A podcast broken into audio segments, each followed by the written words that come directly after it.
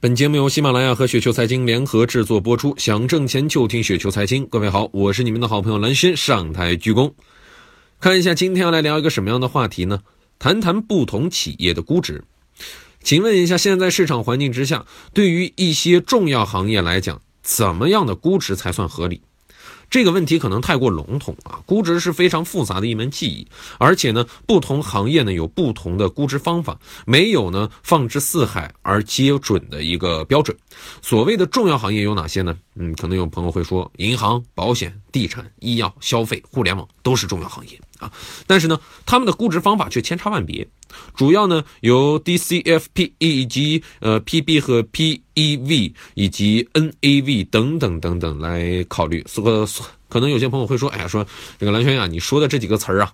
哎，有有很多词我不了解啊，不了解没关系。我们在上一期节目当中呢，呃，做过了类似于这个提到过这几个词的一个解释，大家可以去那儿呢来简单的来看一下。呃，很多股民们呢，呃，以为呢看到了这个 PEPB 呢就懂得了估值啊，其实是南辕北辙的。呃，所谓呢，怎样估值才合理？估值是帮助你买入能赚钱，而不是亏钱。这就是需要了解安全边界。最常见的就是现金流的折现的估值了，就是我们说的 DCF。现金流折现，巴菲特呢最爱用这种方法，而这个方法呢也是最难的现金流的怎么预期。因此呢，DCF 模型呢只适用于现金流比较稳定、可以预期的公司，主要就是消费、医药等等。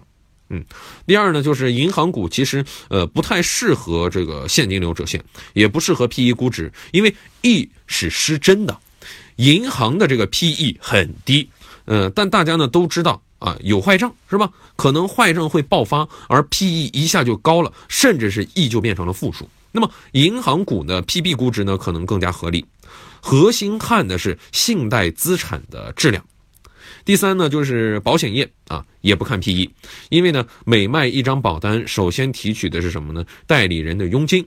而对于保险公司，可可能是亏损，也可能是盈利。嗯，那么但未来转化为利润，或者是说是时下呢就会亏损，这不好说。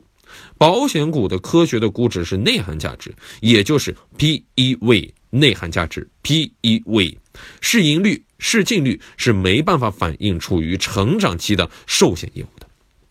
第四，地产，呃，也是只看 PE 啊，呃，也不是只看 PE 的，主要呢看的是 NAV，E 呢是结果，NAV 呢是净资产价值啊，只在一定销售价格、开发速度和折现率的假设之下，地产企业当前储备项目的现金流折现价值剔除负债之后啊，那么它的即为资产。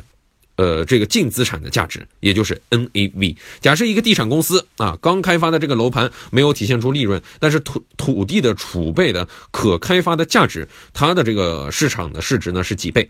最典型的呢就是万达了，呃，还有这个大力集团啊，已经轻松翻一倍啊，因为这个土地储备呢远远超过了市值啊，你能说没有价值吗？还有这个，呃，招商蛇口也是如此，PE 不低，但是工资呢有大量优质的土地储备，未来可以供释放利润。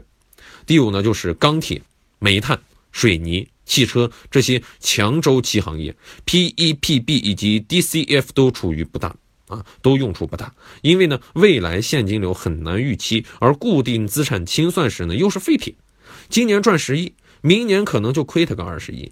所以呢，强调周期行业不能用 PE 来估值，呃，得那什么呢？按的这个彼得林奇的说法，反着看，强周期行业呢就是高于 PE、低 PB 时买入，而低 PE 高 PB 的时候卖出。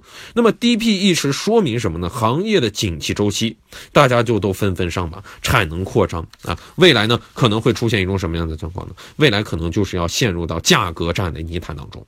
而高 PE 呢，表明的是什么呢？全行业微利或者是亏损，也表明呢，供给端，嗯，这个去产能啊，供需平衡呢，走这个行业反而可以走出低谷。互联网最为特殊了啊，更不能看这个 PE、PB 了，主要看的是什么呢？用户啊，用户月活数以及日活数的一个变化。互联网公司的初期没有利润，PE 呢可能是无限大，轻资产，PB 呢也可能是无限大。只能看未来的这个利润源头啊，也就是用户的呃用户量，也就是我们常说的 UV，特别是活跃用户数量。那么，其实 PAT 为什么估值会高呢？高就高在它的用户量实在是太过庞大了。这个模式其实很好了解，非常像中国平安的寿险业务，保单面上啊看的是费用，实际上呢带来未来的是利润。中国平安卖出的保单越多，账面亏损就越惊人，但是内涵的价值是越高的，其实就是这个道理。总之呢，先分析行业，再学会估值，然后再确定安全边界，最后做出是否投资的决策，才能够知己知彼，百战百胜。好了，各位听友，如果说您觉得刚才说的还稍微的道理，或者稍微有点意思啊，就请速速添加关注我。当然，你也可以点我们的微信公众号啊，直接来搜索“雪球”，直接搜索“雪球”就可以了。我是好人，我很真诚，我是你们好朋友蓝轩，让我们下期节目时间，各位不见不散喽。